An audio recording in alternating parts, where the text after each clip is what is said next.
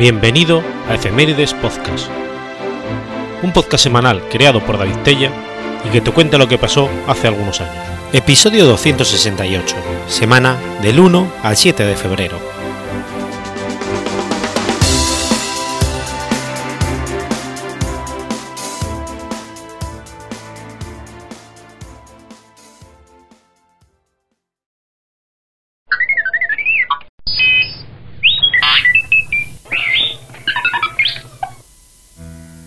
1 de febrero de 1820.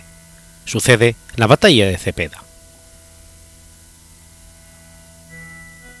La batalla de Cepeda ocurrió durante las guerras civiles argentinas y fue la primera de las dos llevadas a cabo en la cañada bonaerense del arroyo Cepeda, a unos 5 kilómetros al este del pueblo de Mariano Benítez. La batalla enfrentaba a unitarios y federales. El director supremo de las Provincias Unidas del Río de la Plata, José Rondeu, fue derrotado por la unión de las fuerzas de los caudillos de Santa Fe, Estanislao López y de Entre Ríos, Francisco Ramírez. Ambos federales y lugartenientes del general José Artigas, de la banda oriental y apoyados por el chileno José Miguel Carrera.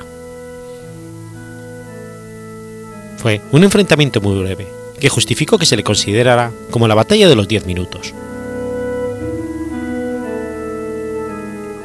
La causa de la batalla de Cepeda fue el descontento de las provincias del interior con Buenos Aires, que habían gobernado las provincias unidas del Río de la Plata, surgidas a partir de la Revolución de Mayo, sin tener en cuenta la voluntad de las provincias.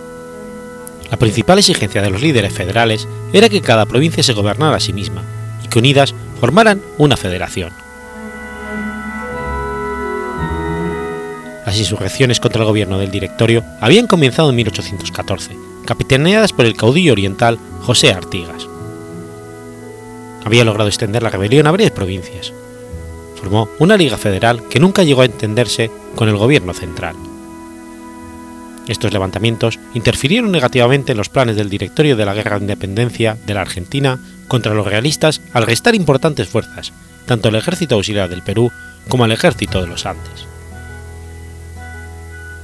De hecho, desde 1816, las provincias litorales, Entre Ríos, Santa Fe, Corrientes, Misiones y la Banda Oriental actuaban con independencia del gobierno central, ubicado en Buenos Aires. Tras varios años en que Santa Fe y Entre Ríos fueron repetidamente invadidas por tropas enviadas por el gobierno porteño, la situación no había cambiado en lo esencial. El rey de Portugal, que residía en Brasil, aprovechó los enfrentamientos internos para anexarse a su territorio la banda oriental, invadiéndola a principios de 1817 y ocupando su capital, Montevideo. El gobierno de Buenos Aires no hizo ningún esfuerzo serio para defender a Artigas, y este lo acusaba de apoyar la invasión luso-brasileña. En 1819, el que había sido el Congreso de Tucumán, trasladado a Buenos Aires, sancionó la Constitución argentina de 1819 que otorgaba amplios poderes al gobierno central y restringía la autonomía de las provincias de tomar decisiones sobre sus propios asuntos. En consecuencia, Artigas y los demás caudillos locales acordaron no tratar más con el gobierno central y atacarlo en su propia capital. Por encargo de Artigas, las fuerzas de Entre Ríos se trasladaron a Santa Fe y desde allí avanzaron sobre Buenos Aires.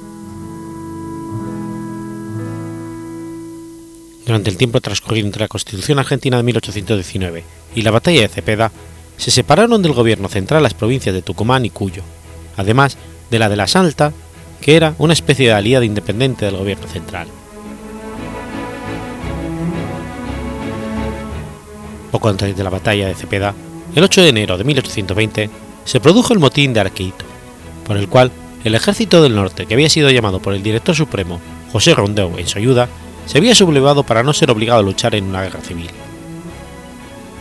De todos modos, Rondeu enfrentó a los federales con el ejército de la capital. Aparentemente, tenía a su favor la ventaja de que el ejército del litoral estaba íntegramente compuesto por caballería. Se componía de 300 a 400 correntinos y guaraníes de las misiones, de 600 a 700 enterrianos y de 500 a 600 santafesinos. El contingente de Ramírez incluía una escolta de aventureros extranjeros como carrera. Unos 1.300 participaron en la batalla. Las fuerzas porteñas se movilizaron con rapidez e invadieron la provincia de Santa Fe antes de que los federales llegaran a Buenos Aires. Rondeau ocupó el borde sur del bañado conocido como Cañada de Cepeda y esperó allí a sus enemigos. Su infantería incluía el batallón de aguerridos y el tercero de los tercios cívicos, este último formado principalmente por negros. En total, 900 infantes. Su caballería era originalmente los dragones de la patria, blandegués y voluntarios de la frontera a los que se sumaron durante la marcha milicias de la provincia en Arroyo del Medio, traídas por el general Rodríguez y el coronel Pendiel. Incluían una batería de artillería. Rondeau formó su ejército en una disposición clásica, con la caballería a los lados y la infantería y la artillería al medio, protegiendo sus espaldas que quedaba la larga formación de carretas. La posición muy difícil de vencer si el enemigo atacaba de frente. Pero en medio de la llanura, los federales no estaban obligados a hacerlo, justamente porque sus tropas eran puramente de caballería. López era el gobernador de la provincia en que se combatía, pero aparentemente dejó el mando de las operaciones de la batalla a Ramírez. López era experto en acciones de guerrilla, pero Ramírez había demostrado ser muy capaz en las batallas. Junto a los santafesinos y entrerrianos formaban en el ejército federal 600 apipones y guacuríes del Chaco y un escuadrón de correntinos y guaraníes, al mando del capitán irlandés Pedro Campbell. Ambas tribus chaqueñas desde 1816, a cambio de guerreros, obtuvieron permiso de fundar una colonia cerca del campamento de purificación. A las 8.30 horas, los jefes federales cruzaron al galope la cañada de Cepeda, rodearon al dispositivo y se pusieron a sus espaldas. De inmediato, atacaron a la caballería, mientras la infantería trataba de asomarse entre los carros y los cañones que aún apuntaban para el otro lado. La batalla duró aproximadamente 10 minutos, y la huida de la caballería direccional arrastró a Runteo. Los infantes formaron dos cuadros defensivos y rechazaron varias guerras por tres horas. El resto del ejército debió retirarse hacia San Nicolás de los Arroyos y embarcarse de regreso a Buenos Aires, dirigido por el general Juan Ramón Valcarce. Inmediatamente, de producida la batalla de Cepeda, todo el norte del territorio de Buenos Aires fue invadido por los caudillos, que llegaron en pocos días a los alrededores de la ciudad de Buenos Aires. Conocida la victoria de los federales, el jefe del ejército de campaña de Buenos Aires, Miguel Estanislao Soler, junto a otros restantes oficiales que lo integraban, exigió la disolución del Congreso Nacional y la deposición del Director Supremo como único medio de lograr la paz. El Congreso se reunió por última vez bajo la presidencia del doctor José Miguel Díaz Vélez, y decidió su disolución. Cabildo ejerció el gobierno de Buenos Aires hasta que se designó un gobernador y un capitán general. La sucesión del poder en Buenos Aires se vio enmarcada por gobiernos provisorios. El primer gobernador autónomo, Manuel de Sarratea, ascendido al poder con la protección de los federales, firmó con ellos el Tratado del Pilar. Por el mismo, la provincia de Buenos Aires reconocía a las demás el derecho de darse su propio gobierno y daba por extinguido el Congreso de Tucumán. Pero la anarquía continuó con la capital, hasta que en septiembre fue nombrado Martín Rodríguez gobernador. La estabilidad y progreso de su gobierno se logró a costa de aislar a las provincias del resto del país. Mientras tanto, las provincias se gobernaron a sí mismas como entidades autónomas a la manera de una confederación, más allá de las poderosas influencias que tuvieron algunos caudillos, que gobernaron sobre coaliciones de varias provincias. Pese a varios efímeros esfuerzos por reunificar el país, entre los que se destaca la presidencia de Bernardino Rivadavia de 1826 a 1827, la Argentina no se volvió a unificar hasta después de la caída del gobernador de la provincia de Buenos Aires, Juan Manuel de Rosas, y la rápida sanción de la Constitución argentina de 1853. Buenos Aires se unió definitivamente en 1861.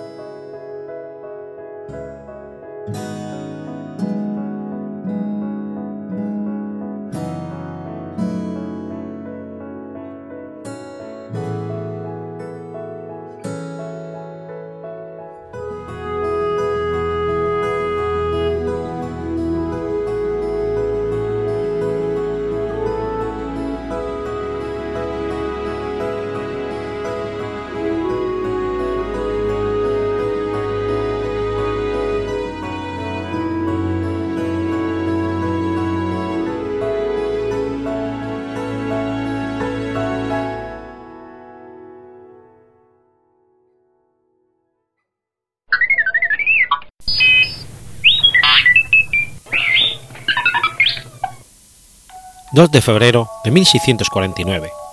Nace Benedicto XIII. Benedicto XIII fue un religioso dominico que fue elegido el 245 Papa de la Iglesia Católica entre 1724 y 1730.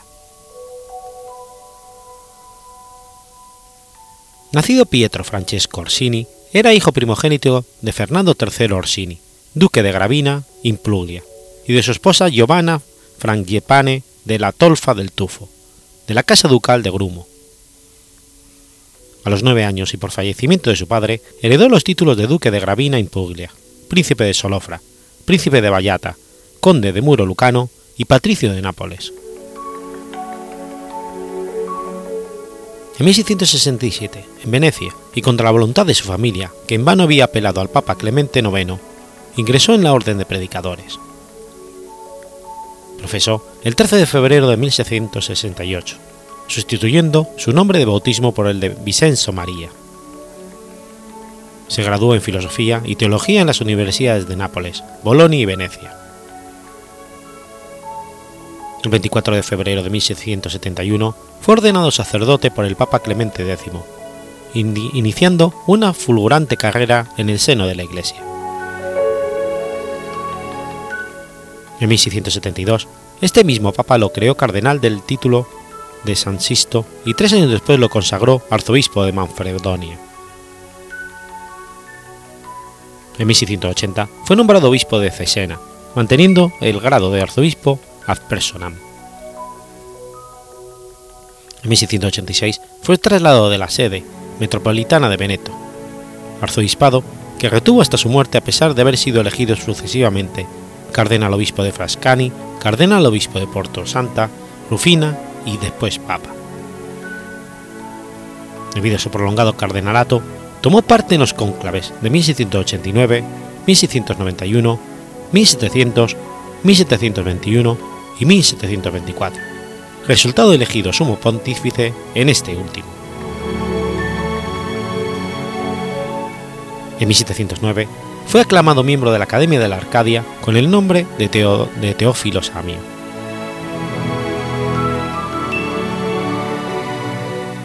Después de dos meses de cónclave, fue elegido el 29 de mayo de 1724. Manifestó tomar el nombre de Benedicto en honor al Papa Benedicto XI, un fraile dominico como él.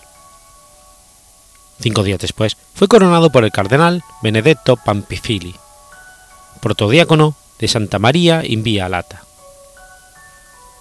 solo por unas semanas, utilizó el ordinal Benedicto XIV, que cambió por el de XIII cuando fue advertido de que el anterior de esa numeración había sido un antipapa. Durante su pontificado se opuso tenazmente al jansenismo, que condenó mediante la nueva bula Inegitus homónima y en idéntico sentido a la promulgada por Clemente XI en 1713. Con todo, el mayor problema lo tuvo con el movimiento de los católicos viejos.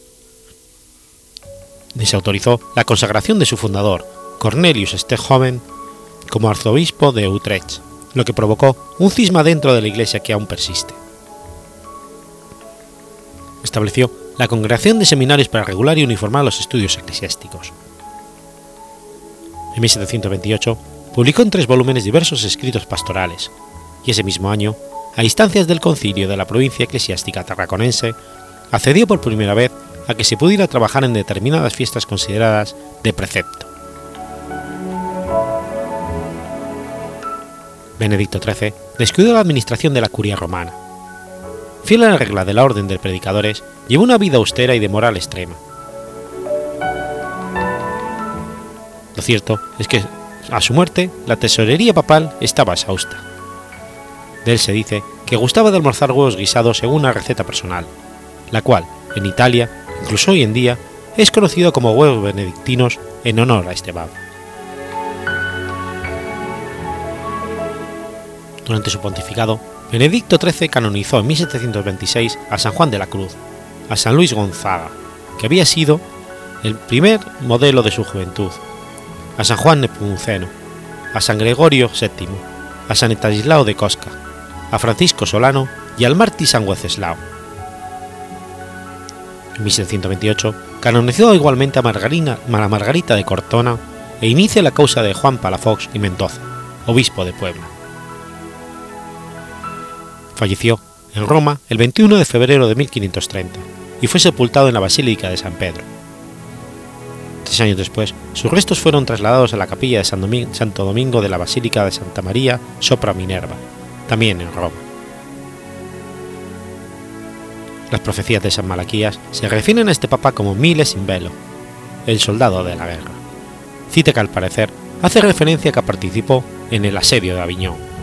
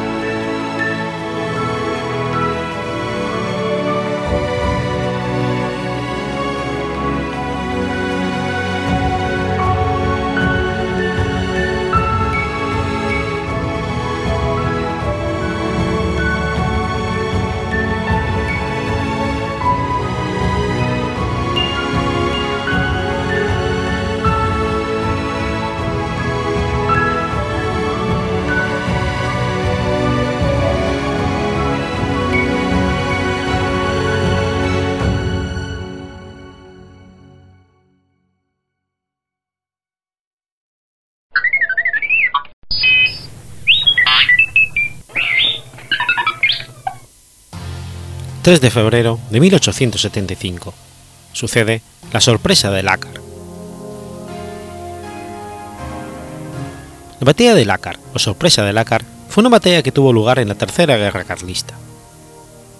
Teniendo los liberales tomado el pueblo de Lácar y otras localidades vecinas en el valle de Yerri, Navarra, los carlistas asaltaron el pueblo por sorpresa, capitaneados por el propio pretendiente, don Carlos se generó un desastre total en el ejército liberal, en el que se contaron más de mil bajas. Alfonso XII, muy joven todavía, tuvo que abandonar rápidamente el lugar de la contienda, donde se hallaba en esas fechas, pues estuvo a punto de ser capturado por las tropas carlistas. Don Carlos acudió personalmente para tomar el mando del ejército navarro, pasando revista el 29 de enero a todas las fortificaciones, desde Óbanos hasta Añorbe, tal y como afirma el historiador liberal Antonio Pirala. Según el príncipe de Valori, el pretendiente fortificaba después de algún tiempo el Carrascal. Los soldados habían dejado sus fusiles. Abrían trincheras y elevaban parapetos. Las fortificaciones del Carrascal tenían por objeto bloquear Pamplona y obligar al enemigo a acudir en su ayuda. El cuartel general estaba en Puerta de la Reina, pero don Carlos inspeccionaba continuamente las líneas. Iba escoltado por generales y por oficiales de su Estado Mayor y el cuerpo de ingenieros. Hacía tres años que sostenía la campaña, pero siempre discreto y, modesto. No obraba sin previo consejo de los expertos capitanes de guerra de los siete años. La operación parecía razonada en sí misma, pero hubiera sido precisas mayores fuerzas para cubrir una línea tan extensa. Así es, que cuando dirigía una mirada sobre la línea fortificada, no se cansaba de repetir. Dudo que el enemigo sea tan cándido que venga a atacarnos. Temo que envuelva nuestras posiciones. Y entonces decía a sus generales experimentados, Soy el jefe supremo, pero que no, como no tengo más que 26 años, cedo ante vuestras canas. La víspera de la batalla envió uno de sus ayudantes a la oficina telegráfica de Puente la Reina. Se trataba de ponerse en comunicación con el capitán general carlista de Vizcaya y de darle órdenes especiales. Poco antes de la llegada del oficial, habían sido rotos los hilos telegráficos. Don Carlos, acompañado de algunos voluntarios, creyó oportuno inspeccionar la línea telegráfica. Próximo ya a Ciroaki, se le dijo: El enemigo está allá. Tras subir a una altura, descubrió una fuerza enemiga de cerca de 20.000 hombres que ocupaba Lorca, la Car y las eminencias que dominaban esas poblaciones. Don Carlos echó entonces mano a un lápiz y escribió al general Mendiri, que se hallaba en aquel momento en la extremidad opuesta de la línea. Según el príncipe de Valori, el pretendiente temía que el movimiento del enemigo fuera combinado, y eso es lo que sucedió. Dos divisiones, más de 20.000 hombres cada una, llegaban por el lado opuesto. Los liberales no habían sido tan cándidos, y don Carlos lo comprendió. Cuando Mendiri recibió el aviso de su rey, supo el movimiento de los liberales, que envolvían las posiciones del Carrascal. Rápidamente mandó concentrar todas las fuerzas carlistas en Puente la Reina. Los carlistas se vieron entonces obligados a abandonar esa línea estratégica en la que fundaban todas sus esperanzas sin haber visto al enemigo. En la noche del 2 de febrero, don Carlos conferenció largamente con Mentiri. La carretera real de Estrella estaba ocupada, cosa que don Carlos supo con posterioridad. Por el mismo, rey Alfonso XII y el general Fernando Primo de Rivera. Por el otro lado, se van Moriones y Despullons. La primera idea de los generales carlistas fue la de no exponer la artillería montada, que no podía prestar gran servicio en una región quebrada y llena de obstáculos se la despachó con la sola garantía de la marcha de sus mulas, pudiendo así salvarse. Después, todos los batallones pasaron el río. Don Carlos salió el último de Puente la Reina y fue a descansar a Mañero. En Yidi se trasladó a Cirauqui, siendo desplegadas las tropas en las cercanías, decidiendo Don Carlos que al día siguiente, al rayar el alba, comenzaría enérgicamente el ataque en toda la línea. El 3 de febrero, el cañón del Monte Esquinza hizo algún disparo contra los carlistas. Hacía buen tiempo y don Carlos vestía el uniforme de coronel de guardias. Escoltado por este escuadrón, salió de Mañero. Según Valori, al salir de la población se le acercó una mujer y tomando las riendas de su caballo, en ademán de impedirle el paso, exclamó: Mueran nuestros hijos y nuestros hermanos, pero no expongáis vos vuestra vida. sobre el camino de Mañeru y Cerauqui, se dispararon algunos obuses sobre el Estado Mayor carlistas, sin obtener resultado alguno. Don Carlos no oía el fuego de fusilería que había comenzado.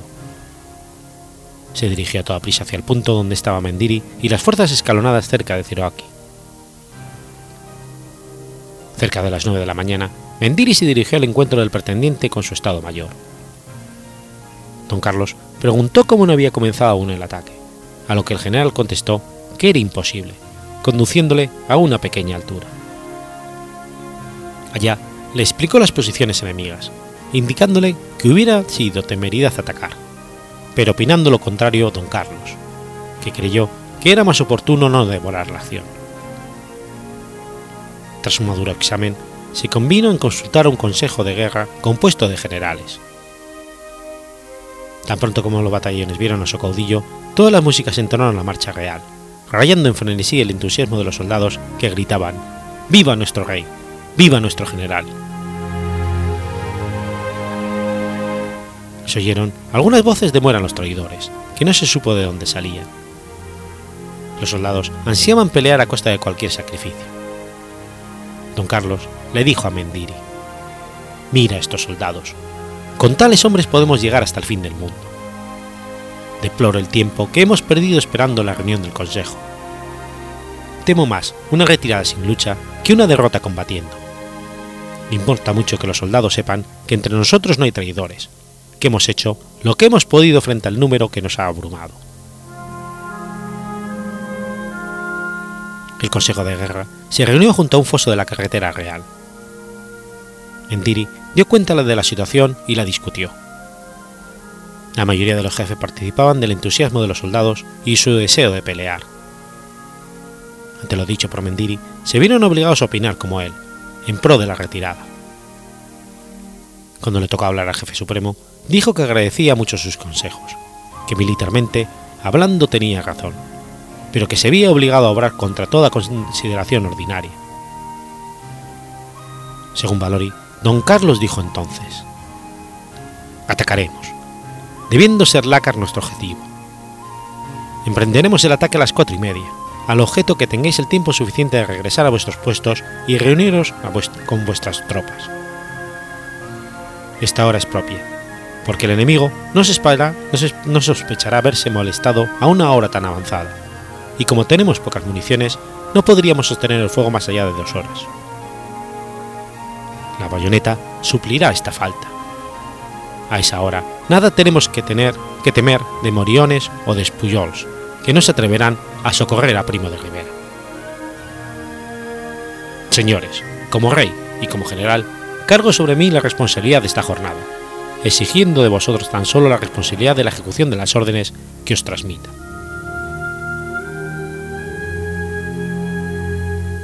A las cuatro y media en punto, los pequeños cañones Wingworth dieron la señal, haciendo una sola descarga. Entonces, los batallones carlistas cayeron como una avalancha sobre la población atrincherada. Diez minutos después cesó el fuego. Carlistas y alfonsinos habían llegado a las manos. Se atacó a la bayoneta. El conde de Bardi y el marqués de Valdespina, que no tenían mando, fueron los primeros que entraron en la cara. Bardi se cubrió de gloria. Don Carlos le dio la cruz de San Fernando y el conde de Chambord, separándose por una vez de la costumbre que se había impuesto, decoraría al joven príncipe con la luz de San Luis. El conde de Bardi, que era hermano de la esposa de don Carlos, salvó la vida a gran número de prisioneros gritando, En nombre de la reina, respetadle sus vidas. Al principio del combate, don Carlos se hallaba en una altura. Apreció en el camino de Esquinza a un grupo de jinetes que se alejaban a toda prisa. Era Alfonso XII, que podría haber llegado a ser prisionero si hubiera pasado algunos minutos más. Según Valori, la madre de Alfonso, Isabel II, que se hallaba exiliada en Francia, se oponía a los liberales y tenía simpatías carlistas. Durante la batalla, llegó un oficial anunciando que Moriones ejecutaba un movimiento envolvente. Don Carlos lo, lo detuvo para no infundir el desaliento. Por otro lado, no quería en él, y tenía razón. Tras una lucha calificada como heroica por el príncipe de Valori, los liberales huían a la desbandada.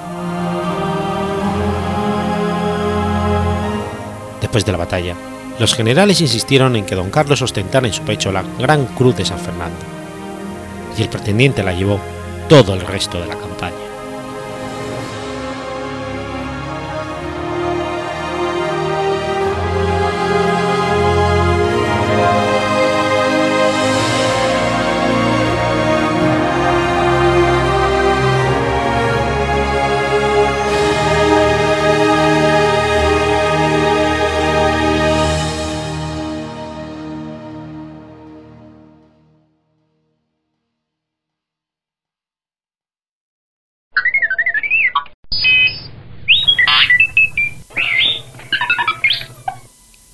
4 de febrero de 2013. Muere Donald Byrd. Donald Byrd fue un trompetista y educador estadounidense de jazz y jazz funk. Donald Sol Tustan Lobert Byrd II, más conocido como Donald Byrd, era hijo de un músico amateur.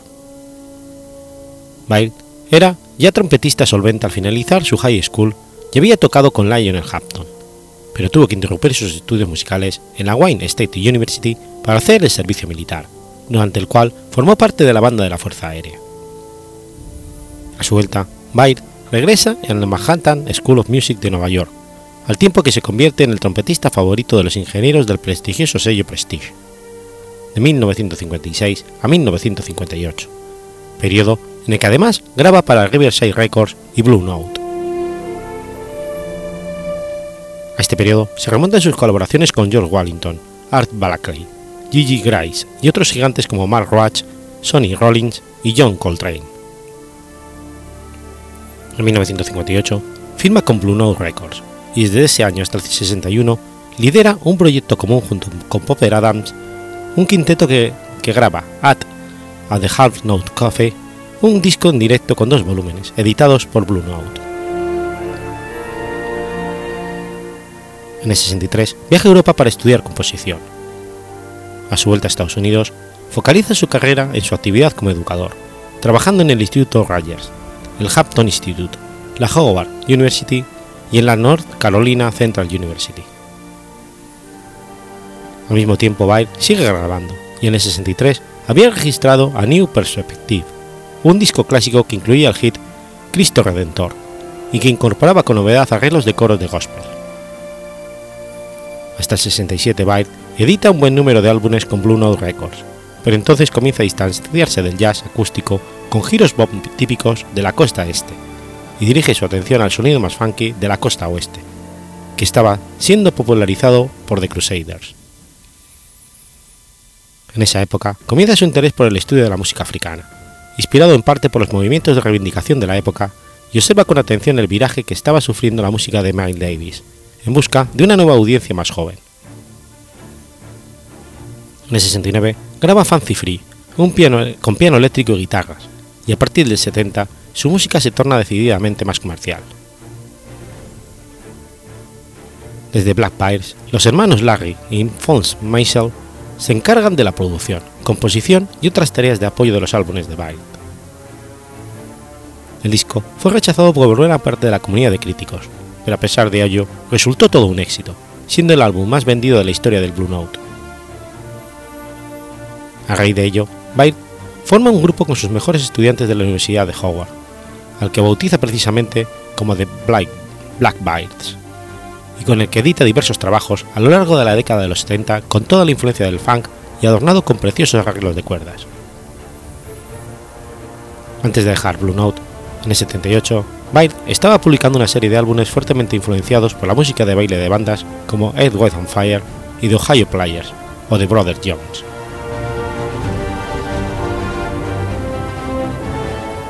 Tras la ruptura con Blue Note y los hermanos Marshall, Byrd firma con Elektra Records para continuar editando una serie de álbumes menores en el periodo 78-83. Pasa unos años alejado de los estudios de grabación, en parte por problemas de salud y en parte por su dedicación a la enseñanza. Pero a finales de la década vuelve al hard bop con sus inicios en diferentes sesiones para Landmark Records. Participa en el proyecto Jazz Mataz de Guru y con la llegada del movimiento jazz rap y del acid jazz británico, sus álbumes de los 70 conocen un nuevo periodo de esplendor. Mientras tanto, Byrd continuó dedicando sus tareas como educador hasta la fecha de su muerte. Un verdadero maestro de la trompeta, conocido por su, por su exuberante sonido, su perfecta articulación y su talento especial para la melodía, Byrd se convirtió en un trompetista de hard bop más importante tras el desgraciado accidente que costó la vida a su principal rival, Clifford Brown en 1956. Su música ha viajado a través de diversos ámbitos y estilísticos a lo largo de su prolífica carrera, desde el hard bop a su Bite of Flight, hasta el, hasta el soul jazz de Black Bar o el jazz fusión de Electric Bite. Fascinado por la música de Miles Davis, estaba produciendo en esa época la distintiva fusión de Bite con la inestimable ayuda de los hermanos Maisel suponía un alejamiento de los cánones de Davis, haciéndola más asequible y comercial, y ganando con ello una aceptación más amplia entre el público joven a la vez que le granjeaba el desprecio de cierto sector de la crítica. A pesar de ello, Donald Byrd es, junto con Lee Morgan, Freddie Halvan, Jenny Dorhan y el mismo Cliff Brown, uno de los más importantes trompetistas del jazz de la historia.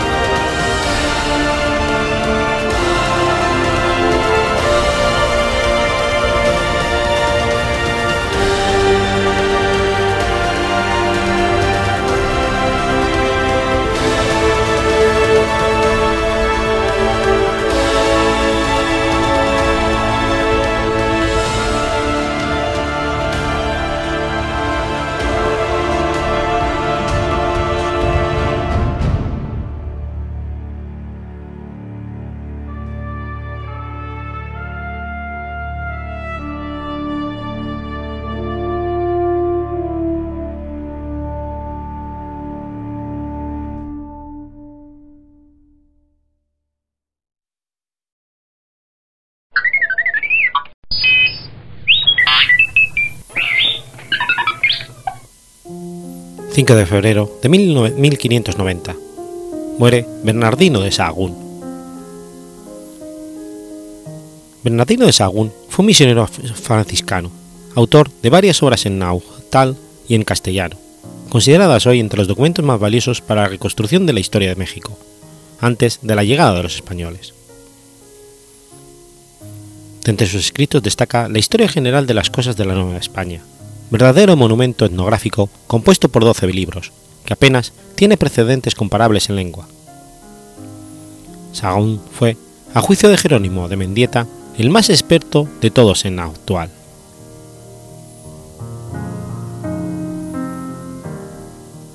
Su nombre original fue Bernardo de Rivera.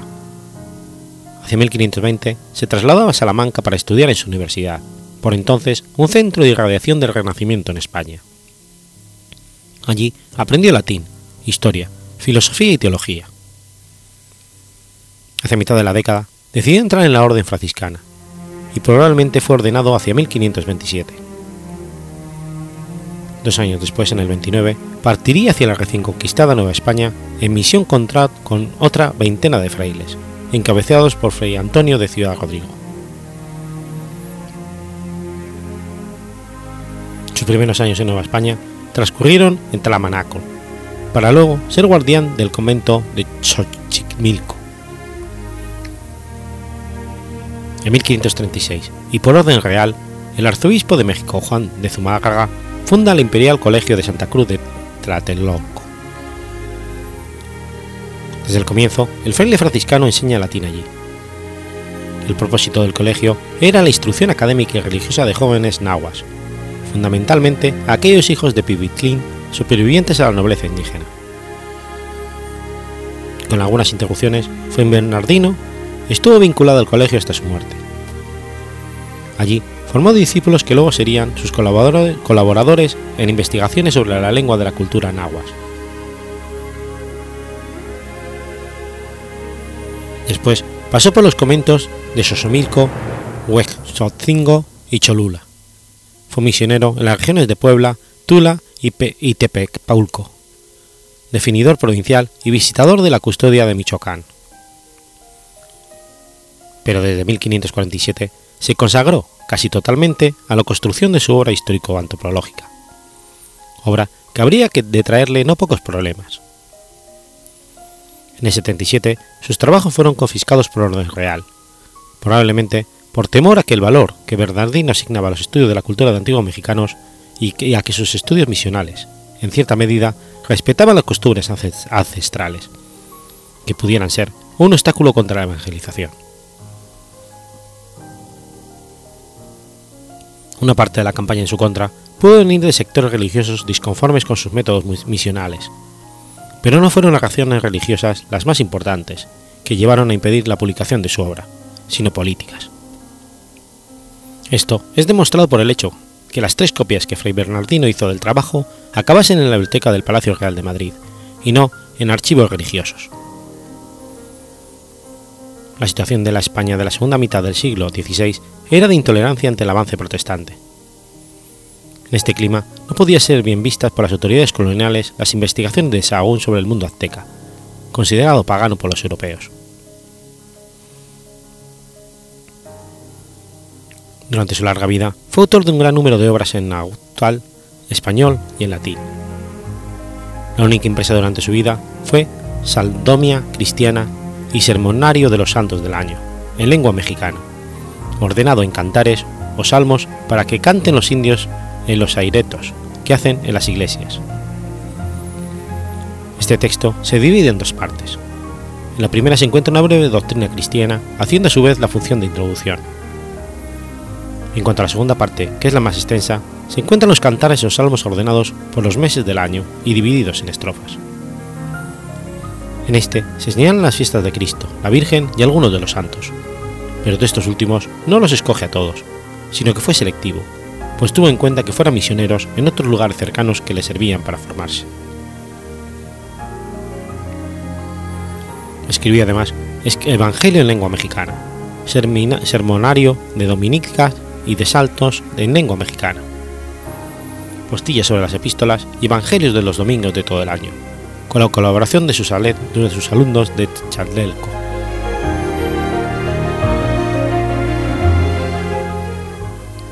Es su obra monumental, que le llevó 30 años de arduo trabajo, son las tres versiones de la historia general de las cosas de Nueva España, que, con loable empeño y recogiendo la tradición oral que le transmitían sus alumnos, enviaba al Consejo de Indias para su publicación, el cual lo archivaba por razones políticas.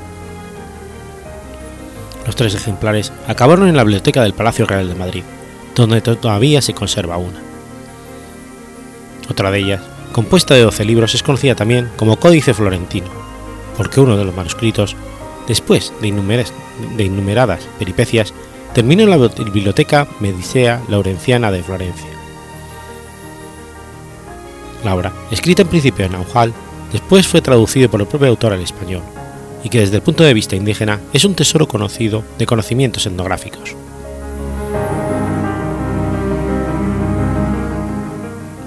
Este escrito consta de 12 libros y cada uno trata de un tema en específico permitiendo que se conociera de la vida de los indígenas de esa época. El primero se basa en los dioses que estos adoran. El segundo sobre las fiestas, calendarios, sacrificios y otros aspectos que dejan ver la parte cultural. Tercero es complemento del primer libro, debido a que éste se basa en cómo se dio el inicio de los dioses, es decir, se profundiza más. En el cuarto se cuentan cómo ellos sabían qué días iban a ser buenos y cuáles no. El quinto señala los pronósticos que se utilizaban para adivinar el futuro. El sexto cuenta con términos de retórica, teología, filosofía y virtudes morales. El séptimo sobre astronomía y la filosofía, pero desde el punto de vista de la vista natural. El octavo indica las formas de gobierno y los reyes. El noveno refleja el sistema mercantil que llevan los nahuas. El décimo relata las enfermedades, los vicios y las partes del cuerpo. El undécimo indica la, la riqueza natural que estos poseían, como por ejemplo las aves, peces, árboles, flores, hierbas, entre otros. Y finalmente el libro 12, en el cual se expone el proceso de conquista de México, desde el punto de vista de los indígenas.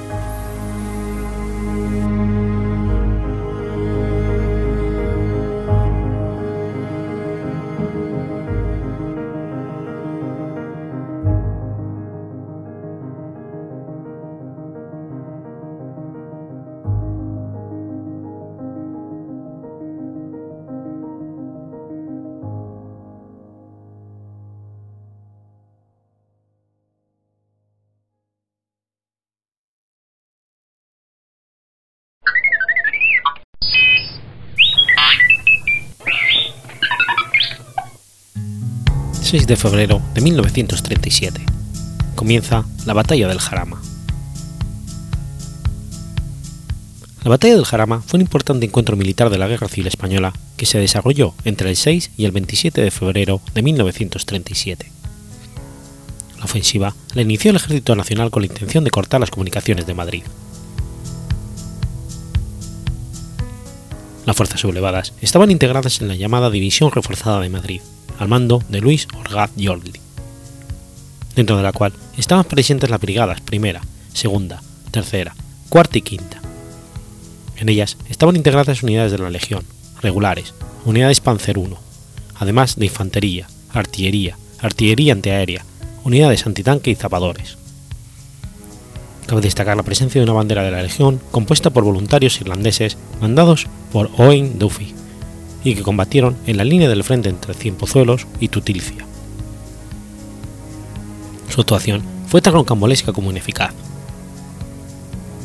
Tras los combates iniciales, las continuas bajas sufridas por las tropas moras ocasionaron serios problemas, al no contarse puntualmente con suficientes voluntarios marroquíes en esos momentos.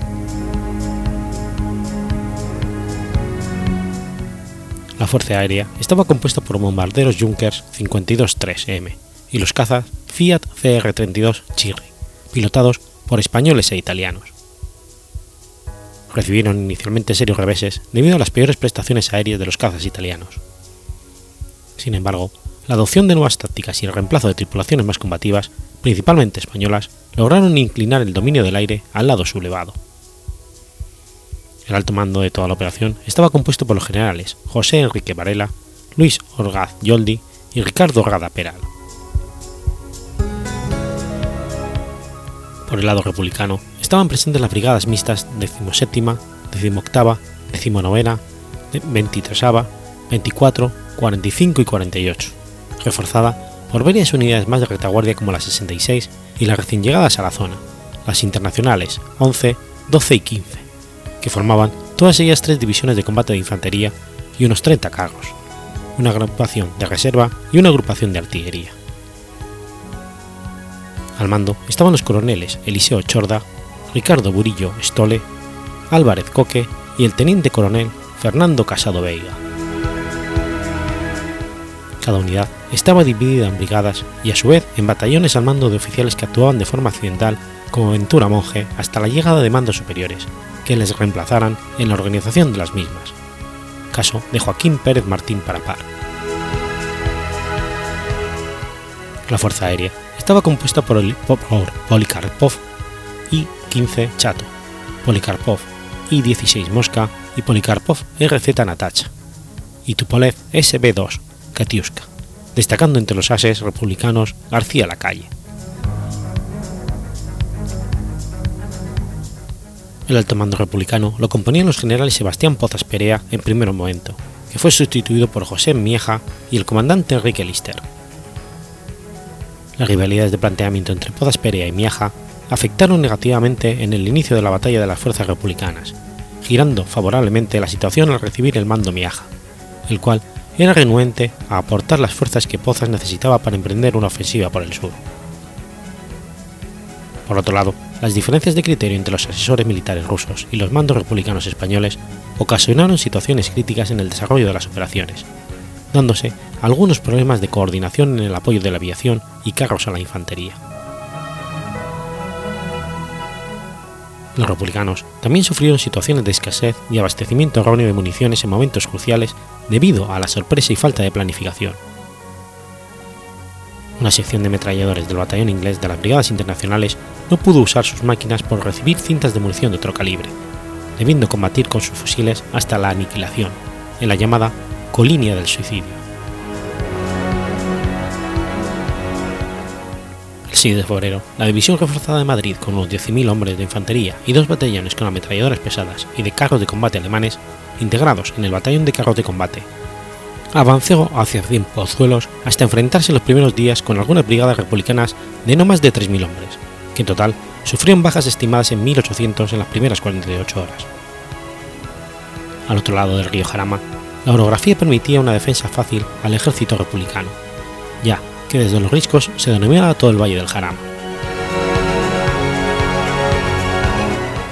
El mando republicano había acumulado fuerzas en la zona, pues tenía planeado realizar una ofensiva. Pero el ataque de los rebeldes se les adelantó. A no conocer bien las intenciones del enemigo, dividió sus fuerzas entre la línea del Manzanares y la del Jarama. Las brigadas internacionales todavía no estaban preparadas, sobre todo la 15, pero se les envió al frente el, 6 de, el 7 de febrero. Algunas, como la 11, no llegaron al frente hasta el día 12. Además, aún no había decidido quién debería ostentar el mando de la agrupación, a lo cual Lister atribuyó el retraso.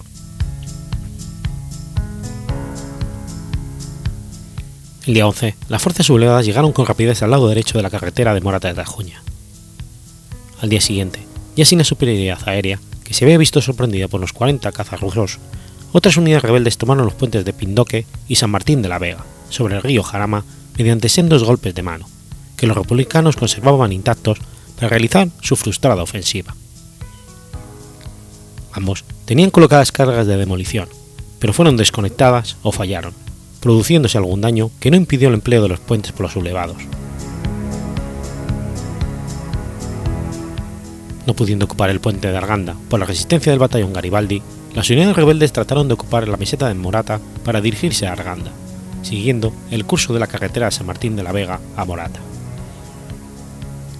En una operación planeada por el general ruso Paulov, tres brigadas republicanas junto con las brigadas internacionales 11 y 15 frenaron el avance por la meseta. Los intentos de cruzar la zona continuaron hasta el día 15. Las tropas republicanas organizaron una contraofensiva el día 17 tratando de hacer retroceder al ejército sublevado. Los combates duraron hasta el 27 de febrero, sin que el frente apenas se moviera, destacándose los duros combates por la cota llamada el Pingarrón, que cambió varias veces de manos y que acabó en poder de los sublevados.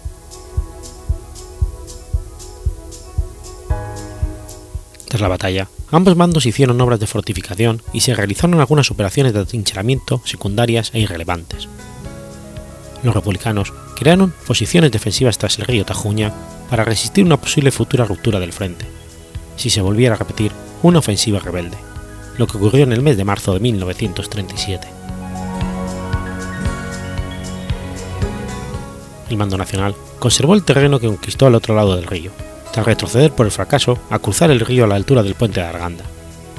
Siguieron fortificando las posiciones ganadas y donde siguieron permaneciendo durante toda la contienda.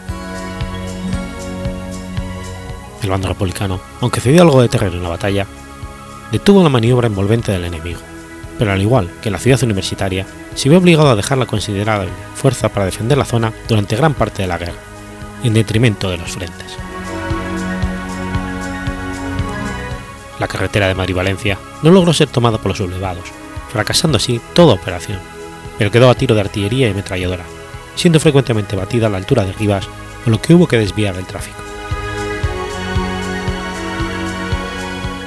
La batalla del Jarama se considera una de las más cruentas de la Guerra Civil Española. Los distintos autores no coinciden con el número de bajas de ambos mandos. Las estimaciones mantienen entre 6.000 y 7.000 para las fuerzas sublevadas y entre 9.000 y 10.000 para las fuerzas republicanas, de los que más de 2.500 fueron brigadistas.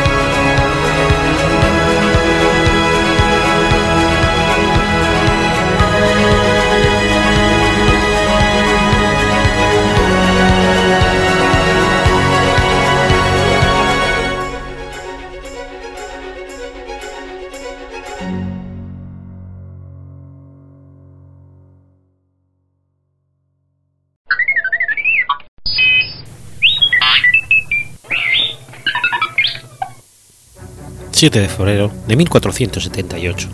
Nace Tomás Moro. Tomás Moro fue un pensador, teólogo, político, humanista y escritor inglés que fue además poeta, traductor, lord canciller de Enrique VIII, profesor de leyes, juez de negocios civiles y abogado.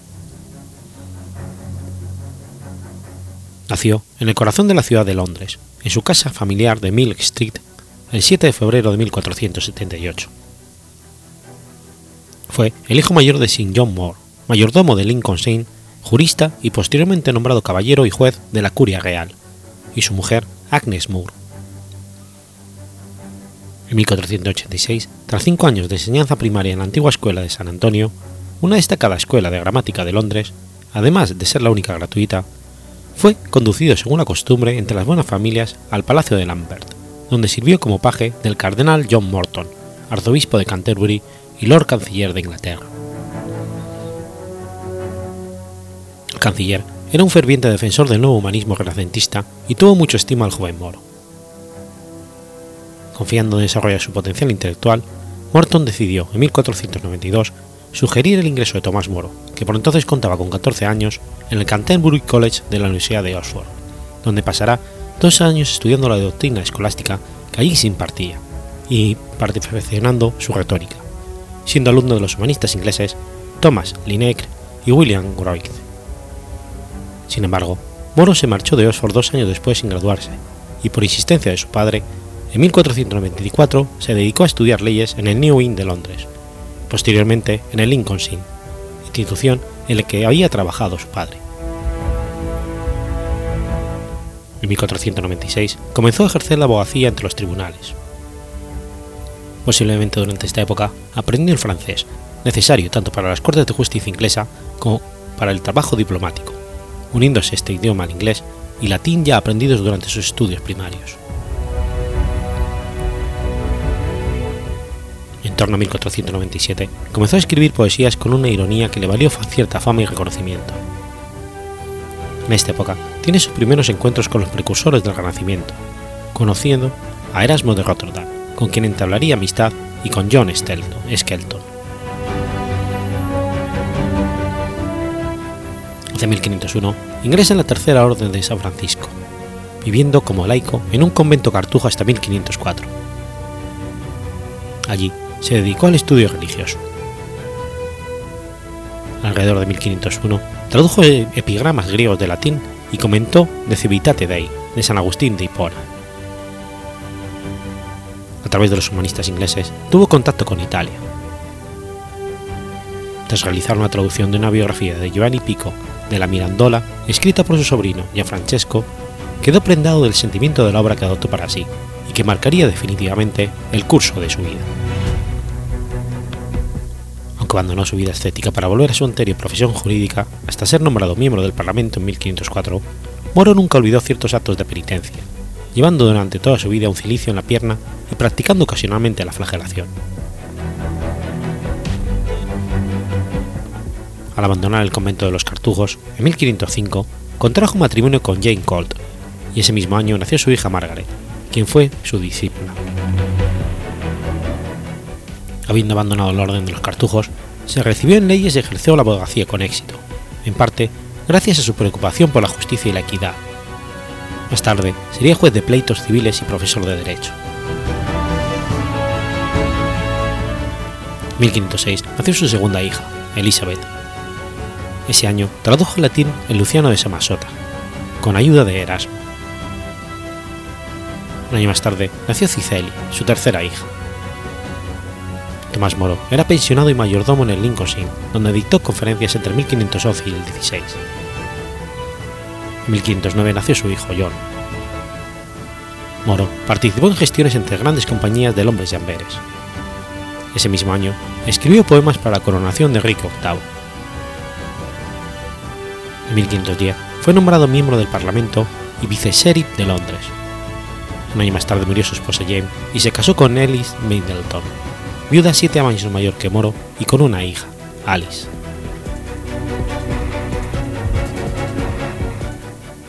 Tomás Moro fue elegido juez y superprefecto de la ciudad de Londres y se opuso a algunas medidas de Enrique VII.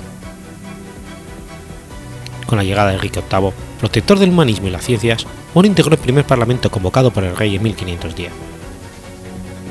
Moro viajó por Europa y recibió influencia de distintas universidades, desde allí escribió un poema dedicado al rey que acababa de tomar posesión de su trono. La obra llegó a manos de este que lo hizo llamar, haciendo a partir de entonces una amistad entre ambos. La obra de Moro, Historia de Ricardo III, escrita en latín e inglés, aunque inconclusa, fue impresa en inglés de forma imperfecta en la crónica de Richard Grafton y usada por otros cronistas de la época como John Stone de 1515, Tomás Moro fue enviado con una embajada comercial en Flandes. Ese año escribió el libro segundo de Utopía y un año más tarde el libro primero. En 1517, Tomás Moro entró a trabajar para el rey Enrique VIII. Se le nombró Master of Request y pasó a ser miembro del Consejo Real. Enrique VIII se sirvió de su diplomacia y tacto, confiándole algunas misiones diplomáticas en países europeos. Fue enviado en misión extranjera a Calais desde agosto a septiembre de 1517 para resolver problemas mercantiles. 1520 ayudó a Enrique VIII a escribir Defensa de los Siete Sacramentos. A ello siguió su designación para diferentes cargos y su condecoración en distintos títulos no honoríficos. En 1521 fue honrado con el título de caballero y designado vicecanciller del Tesoro. Ese mismo año, su hija Margaret se casó con William Roper, quien sería el primer biógrafo de Tomás Moro. En 1524 fue nombrado censor y administrador de la Universidad de Oxford, de la que había sido alumno.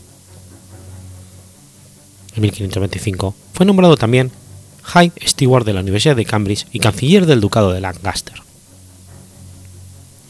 En 1526 fue juez de la Cámara de la Estrella. Trasladó su residencia a Chelsea y escribió una carta a Johannes Bugenhagen, defendiendo su supremacía papal. En 1528, el obispo de Londres le permitió leer libros heréticos para refutarlos. Finalmente, se le designó Lord Canciller en 1529. Fue el primer canciller laico después de varios siglos.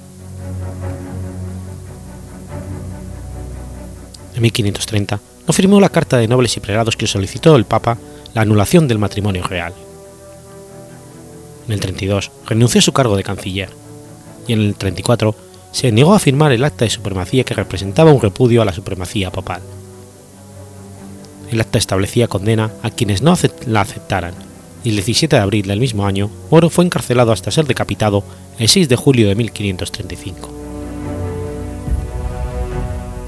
Tomás Moro vio la reforma protestante como herejía y una amenaza a la unidad de la Iglesia y la sociedad.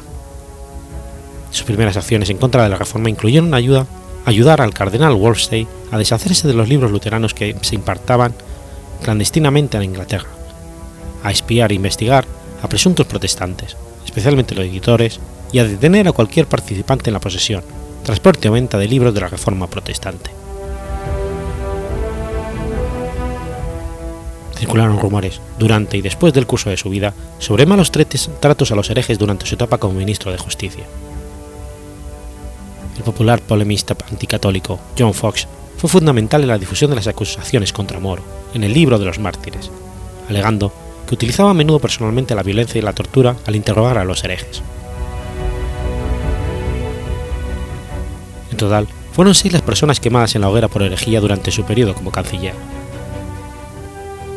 Quemar en la hoguera era un castigo establecido desde hacía mucho tiempo para la herejía.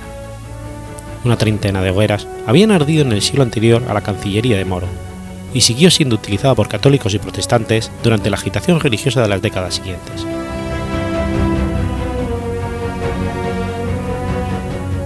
El rey, Enrique VIII, se enemistó con Tomás Moro debido a las desavenencias surgidas en torno a la validez de su matrimonio con la esposa Catalina de Aragón, que Tomás Moro como canciller apoyaba. Enrique VIII había pedido al Papa la concesión de la nulidad de su matrimonio con Catalina de Aragón y la negativa de este supuso la ruptura de Inglaterra con la Iglesia de Roma y el nombramiento del rey como cabeza de la Iglesia de Inglaterra. El monarca insistió en obtener la nulidad de su matrimonio a fin de poder casarse nuevamente para conseguir un deseo de tener un hijo varón, que Catalina de Aragón no podía ya darle. La nulidad había borrado la infidelidad y le había permitido un matrimonio válido a los ojos de la Iglesia Católica, legitimando los hijos que pudiera tener de su matrimonio con Ana Bolena, y todo habría quedado en un asunto intrascendente. Las sucesivas negativas de Tomás Moro a aceptar algunos de los deseos del rey acabaron por provocar el rencor de Enrique VIII. Tras la ruptura con Roma y tras negarse Moro a pronunciar el juramento que reconocía a Enrique como cabeza suprema de la Iglesia de Inglaterra, el rey lo canceló en la Torre de Londres. Finalmente el rey, enojado, mandó juzgar a Moro, quien en un juicio sumario fue acusado de alta traición y condenado a muerte. Otros dirigentes europeos como el Papa o el emperador Carlos V, quien veían el mejor pensador del momento, presionaron para que se le perdonara la vida y se le conmutara por cadena perpetua o destierro, pero no sirvió de nada, y fue decapitado en Tower Hill una semana después. Está enterrado en una bóveda subterránea anexa a la capilla de San Pedro ad Víncula, que se encuentra en la Torre de Londres. Mantuvo hasta el final su sentido del humor, confiando plenamente en el Dios misericordioso que le percibiría al cruzar el umbral de la muerte. Mientras subía al cadalso, se dirigió al verdugo con estos términos. Le ruego, señor teniente, que me ayude a subir, porque para bajar ya sabré valérmelas por mí mismo. Luego, al arrodillarse, dijo, Fíjese que mi barba ha crecido en la cárcel, es decir, ella no ha sido desobediente al rey, por lo tanto no hay por qué cortarla. Permítame que la aparte. Finalmente, ya apartando su ironía, se dirigió a los presentes y dijo, Muero siendo el buen servidor del rey, pero de Dios primero.